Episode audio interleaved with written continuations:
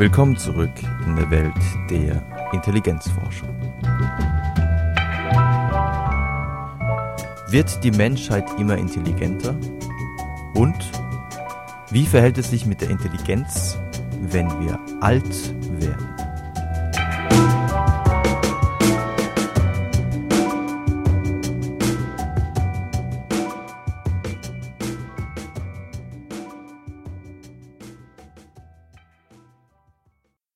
Die Aussage oder die These, dass wir immer intelligenter werden, dass wir von Generation zu Generation in Intelligenztests immer besser abschneiden, muss für den einen oder die andere wie blanker Hohn wirken.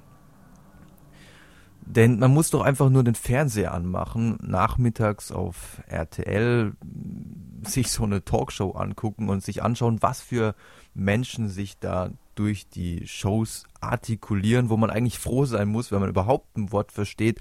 Und wenn man es verstanden hat, ja, dann wäre man froh, man hätte es nicht verstanden. Das gleiche setzt sich fort auf YouTube. Man muss da nur den Begriff eingeben, dumm oder dumme Antworten. Dann findet man eine unglaubliche Vielzahl an vermeintlichen Beweisen dafür, dass die Menschen heutzutage dümmer denn je zu sein scheinen. Wie kann man erklären, dass Menschen auf eine Frage wie zum Beispiel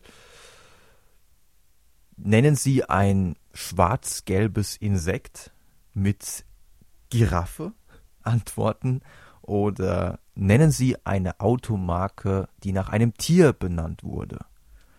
Toyota? Oder mein persönlicher Favorit, weil es auch so schön hier in den Kontext dieses Podcasts reinpasst, pädagogische Psychologie, nennen Sie etwas, das man schlägt. Ähm, ein Kind? Nein. Und das ist wirklich nur eine ganz kleine Auswahl, ähm, die tatsächlich nahezulegen scheint, dass wir mittlerweile im Zeitalter der Volksverdummung angekommen sind, dass wirklich die Generation doof, wie es vor einigen Jahren in einem Buchtitel beschrien wurde, an der Reihe ist. Und von manchen Kulturkritikern wurde auch schon vor vielen Jahren angemerkt, dass die Geburtenraten ja in den weniger intelligenten Bevölkerungsschichten deutlich höher sind als in den intelligenteren Bevölkerungsschichten, also verkürzt könnte man sagen, die Dummen bekommen einfach mehr Kinder. Und demzufolge könnte man doch davon ausgehen, auch vor dem Hintergrund der genetischen Durchmischung, dass wir im Durchschnitt immer weniger intelligent sein müssten. Aber ist das wirklich so oder ist vielleicht sogar das Gegenteil der Fall, dass wir heutzutage intelligenter sind und auch wirklich in Intelligenztests im Durchschnitt wesentlich besser abschneiden als beispielsweise noch vor 90 oder vor 50 Jahren. Und das lässt sich relativ leicht überprüfen. Man muss einfach nur vergleichen, wie haben die Leute vor 90 Jahren beispielsweise in Intelligenztests abgeschnitten und wie schneiden sie heute in ein und demselben Test. Natürlich wurde, wurde das eine oder andere Item überarbeitet, weil es auch nicht mehr in den kulturellen und historischen Kontext hineinpasst. Aber im Großen und Ganzen sind die Intelligenztests immer noch gut vergleichbar.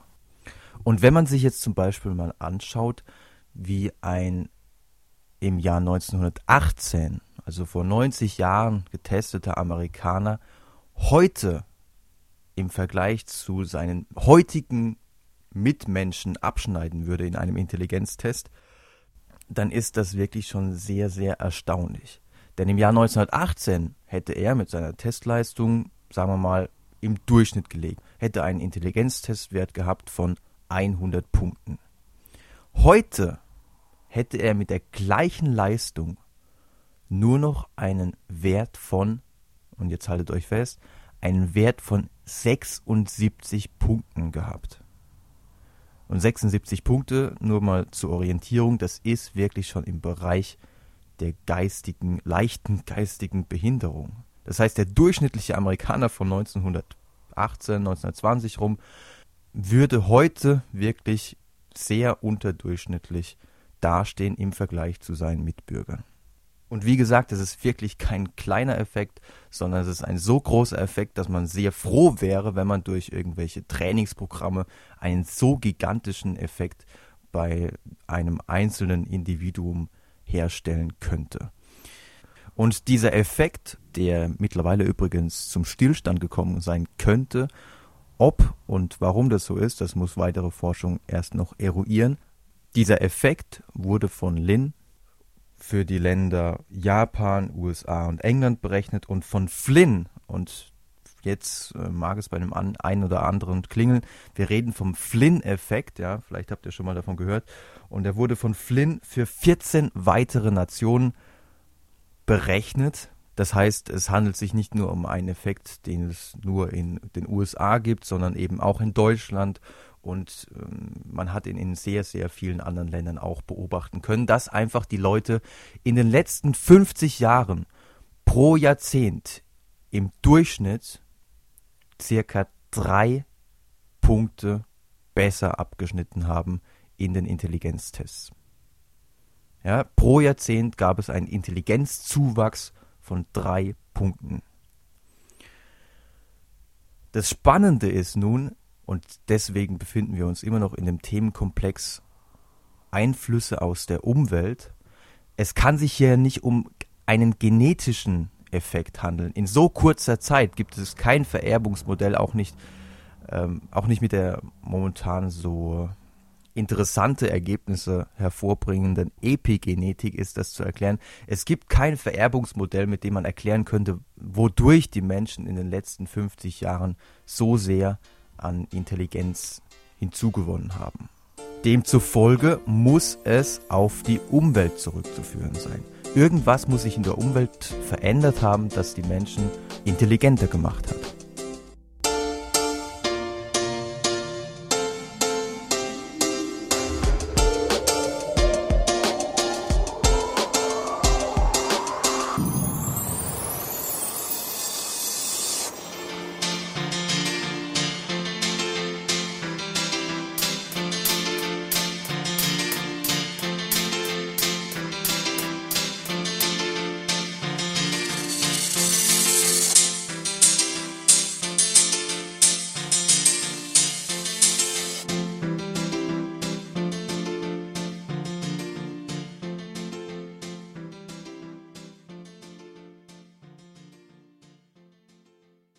Ein Erklärungsansatz fußt auf all dem, was wir in der letzten Episode besprochen haben, als wir gesehen haben, dass es viele Indizien dafür gibt, dass die Schule intelligent macht. Und tatsächlich, wenn man sich diesen Intelligenzzuwachs mal anschaut, wenn man sich diese Kurve anschaut, dann kann man analog auch sehen, dass wir in den letzten 50 Jahren natürlich eine Verbesserung der Schulsysteme erlebt haben, es wird bei weitem nicht mehr so viel auf auswendig lernen Wert gelegt. Äh, die Rohrstockpädagogik ist auch aus den Klassenzimmern raus. Zudem ist auch einfach die Beschulungsdauer, ja, die Zeit, in der die Schüler im Durchschnitt in der Schule sind, in den letzten 50 Jahren deutlich angestiegen. Es gehen jetzt viel mehr Schüler wesentlich länger in die Schule als noch vor beispielsweise 50 oder 80, 90 Jahren. Eine zweite Erklärung, die meines Erachtens auch sehr plausibel klingt. Natürlich muss man beim Flynn-Effekt davon ausgehen, wie so häufig in der Psychologie, wahrscheinlich gibt es eine Multideterminiertheit, wahrscheinlich, wahrscheinlich sind also mehrere Faktoren dafür verantwortlich, dass letztendlich so ein großer Effekt zu beobachten ist. Und ein weiterer Faktor könnte die deutlich verbesserte Ernährungssituation sein. Man muss sich zum Beispiel nur mal angucken, wie hat sich die Körpergröße in den letzten 50 Jahren ver verändert. Und auch hier sieht man eine ähnliche Wachstumskurve wie bei der Intelligenz. Wenn man diese beiden Kurven übereinander legt, dann findet man wirklich eine erstaunliche Übereinstimmung. Und Warum sind wir in den letzten 50 Jahren im Durchschnitt immer größer geworden? Weil sich die Ernährungssituation natürlich deutlich verbessert hat, was wir heute alles im Supermarkt für relativ wenig Geld bekommen können. Davon konnten die Menschen in den 1950er Jahren natürlich eigentlich nur träumen. Und so trivial es klingt, mit der mit dem Zuwachs an Körpergröße hat sich natürlich auch unser Gehirn im Durchschnitt vergrößert. Und wenn ihr euch an die Episoden zurück erinnert zur Bedeutung der Hardware für die Intelligenz, dann erinnert ihr euch vielleicht auch noch an die erstaunliche, komische, verrückte Korrelation, also den verrückten Zusammenhang zwischen Kopfgröße und Intelligenz. Das ist so unglaublich banal, dass man es kaum glauben möchte, aber je größer der Kopf, desto besser schneiden die Leute tatsächlich, tatsächlich in einem Intelligenztest ab. Dieser Zusammenhang ist nicht besonders groß, aber durchaus statistisch signifikant. Noch größer ist der Zusammenhang zwischen der zwischen dem Hirnvolumen, was man ja mittlerweile durch bildgebende Verfahren sehr schön berechnen kann, und letztlich den, dem Abschneiden in Intelligenztests. Das heißt, je größer die Menschen geworden sind aufgrund der besseren Ernährungssituation, desto größer sind die Gehirne geworden und demzufolge schneiden sie besser in Intelligenztests ab. Ich weiß, es klingt unglaublich banal, aber es könnte auch ein Puzzleteil zur Erklärung des Flynn-Effekts sein. Ein dritter Erklärungsansatz, der ebenfalls häufig von Forschern diskutiert wird, ist, dass mit der zunehmenden Popularität von Intelligenztests die einzelnen Aufgaben aus den Intelligenztests auch immer bekannter wurden. Also immer mehr Menschen hatten Zugang zu diesen Aufgaben aus den Intelligenztests. Man kann sich Bücher kaufen, wo man dann auch die einzelnen Intelligenztestaufgaben üben kann und dass man durch das Üben von Intelligenztestaufgaben letztlich auch besser abschneiden kann in einem Intelligenztest, das haben wir auch schon zum früheren Zeitpunkt mal gehört.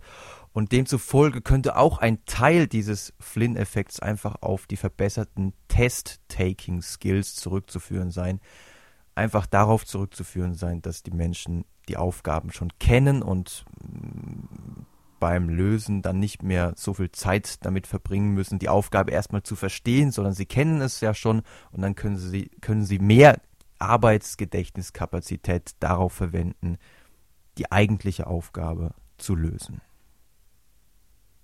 Was zumindest dagegen spricht, dass man den Flynn-Effekt komplett mit einer Verbesserung der Test-Taking-Skills erklären kann, ist, dass die Verbesserungen in den Intelligenztests Leistungen der Menschen schon dann zu beobachten waren, bevor die Intelligenztests so richtig populär wurden.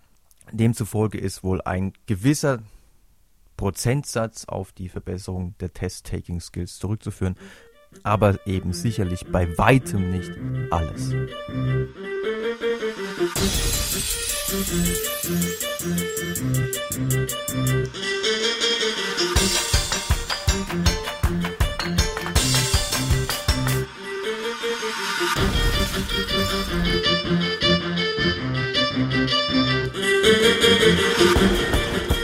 Für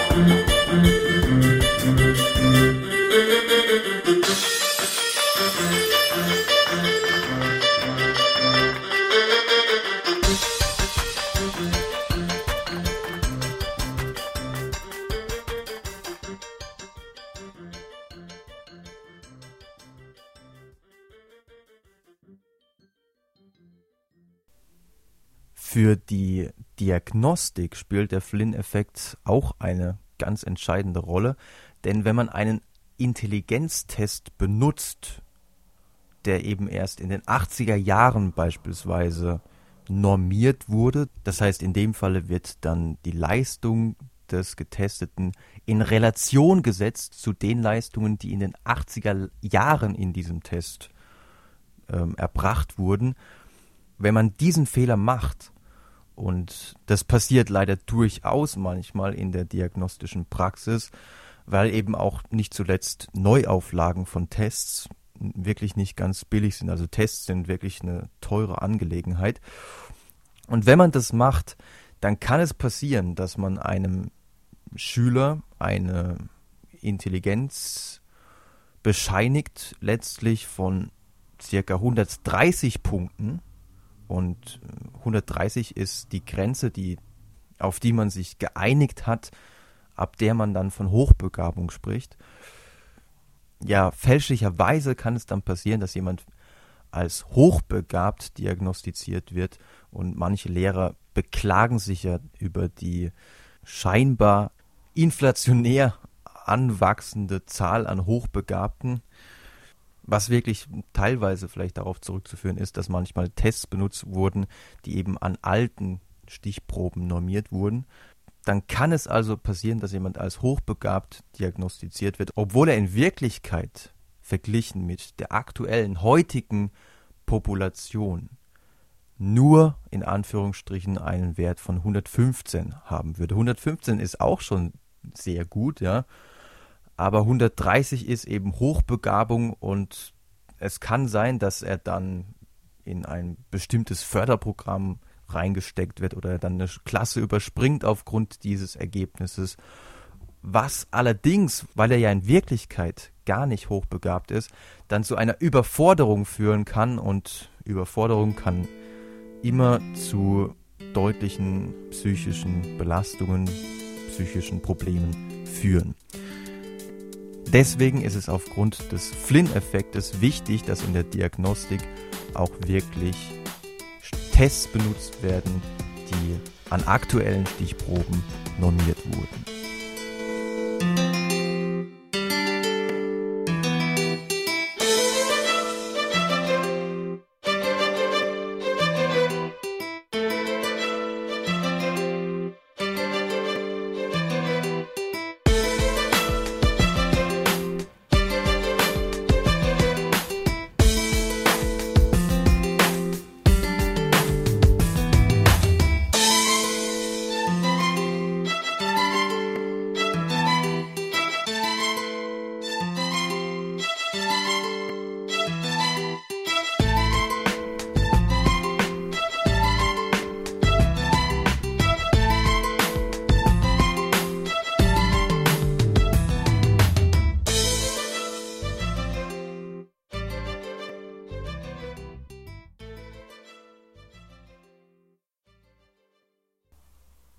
Wie verhält es sich jetzt mit der Intelligenz, wenn wir älter werden? Erste Studien, die sich die Beantwortung dieser Frage zum Ziel gesetzt hatten, unter anderem eine Studie aus dem Jahr 1960 in den USA, hatten ein absolut verheerendes Bild vom Älterwerden gezeichnet.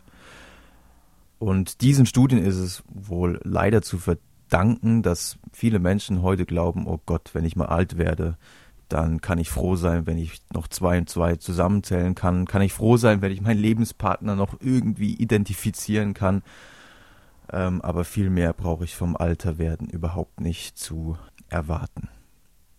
Heute weiß man, dass die damaligen beängstigend wirkenden Ergebnisse auf eine Fehlinterpretation zurückzuführen sind, die auf jenem Phänomen fußt, das wir die ganze Zeit diskutiert haben, nämlich auf dem Flynn-Effekt.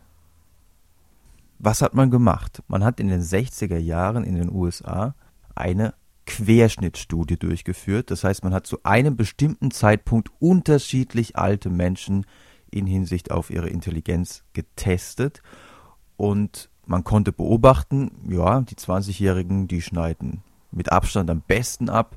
Die 40-Jährigen schneiden schon deutlich schlechter ab und die 60-Jährigen, oh Gott, die haben wirklich katastrophal abgeschnitten. Und wie hat man das interpretiert? Man hat halt gesagt, ja gut, wenn die Älteren deutlich schlechter, katastrophal abschneiden, ja, dann wird es einfach darauf zurückzuführen sein, dass ihre Intelligenz im Alter deutlich abgebaut hat.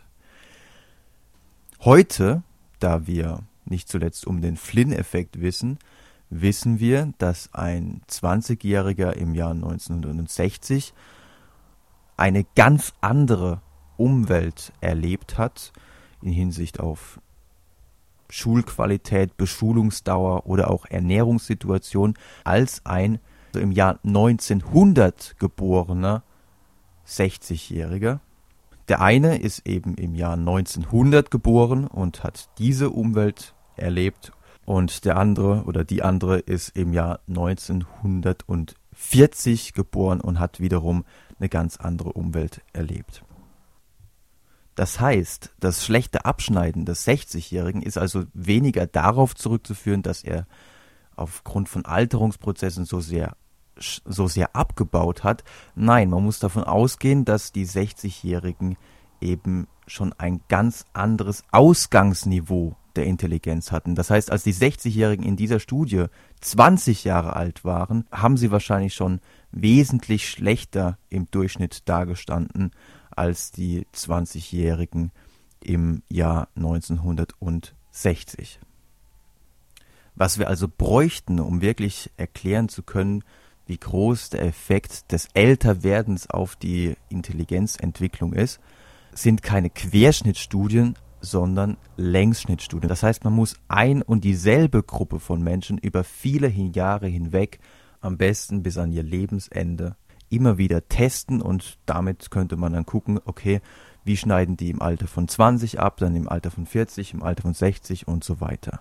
Diese Studien sind natürlich unglaublich aufwendig und teuer. Man muss sich nur vor Augen führen, dass zum Beispiel ein Forscher, der so eine Studie beginnt, damit rechnen muss, dass wenn die Studie eben 60, 70 Jahre lang geht, dass er, sobald die Früchte dieser Studie sozusagen zu ernten sind, vielleicht gar nicht mehr lebt, ja. Und demzufolge gibt es nur weniger solcher Studien.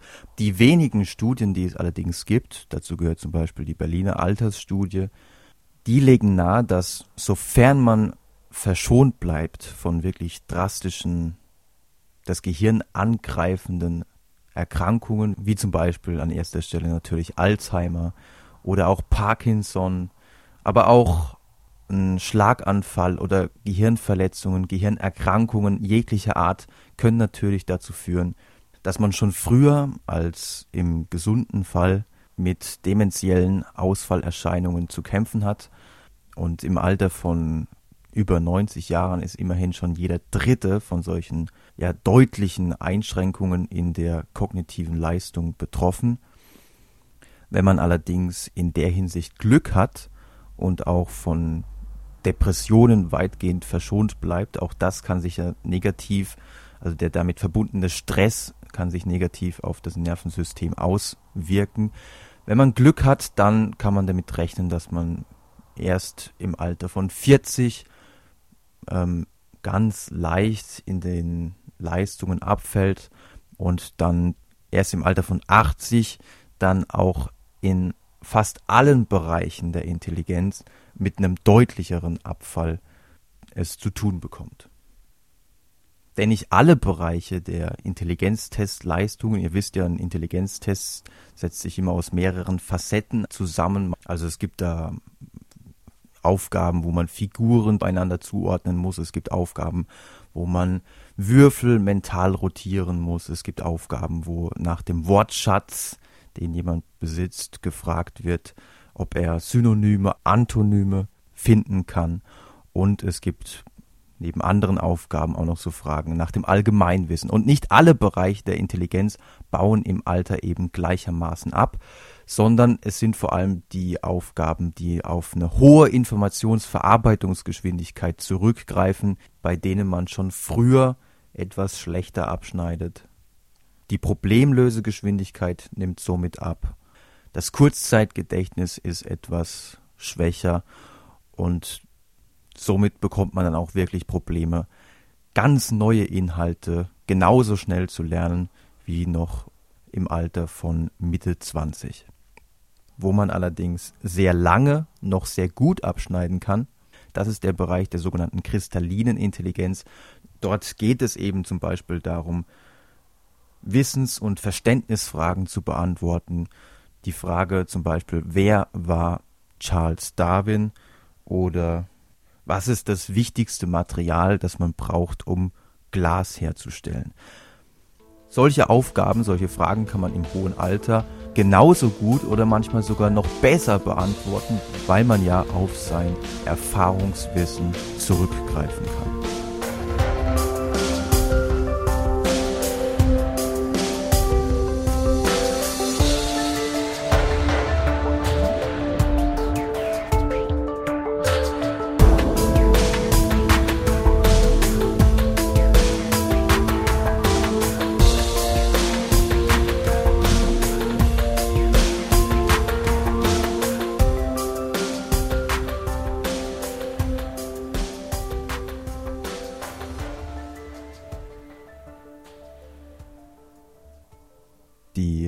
Grenze von 80 Jahren, von der ich gerade gesprochen habe, wo man also nicht nur den Abfall in der fluiden Intelligenz, was man sich ja durchaus mit der Myelinisierungshypothese erklären kann, also wenn quasi die Isolierungen zwischen den Nervenzellen abbauen, ja, dann geht die Informationsverarbeitungsweiterleitung eben nicht mehr so schnell vonstatten und deswegen braucht man dann einfach auch ein bisschen länger.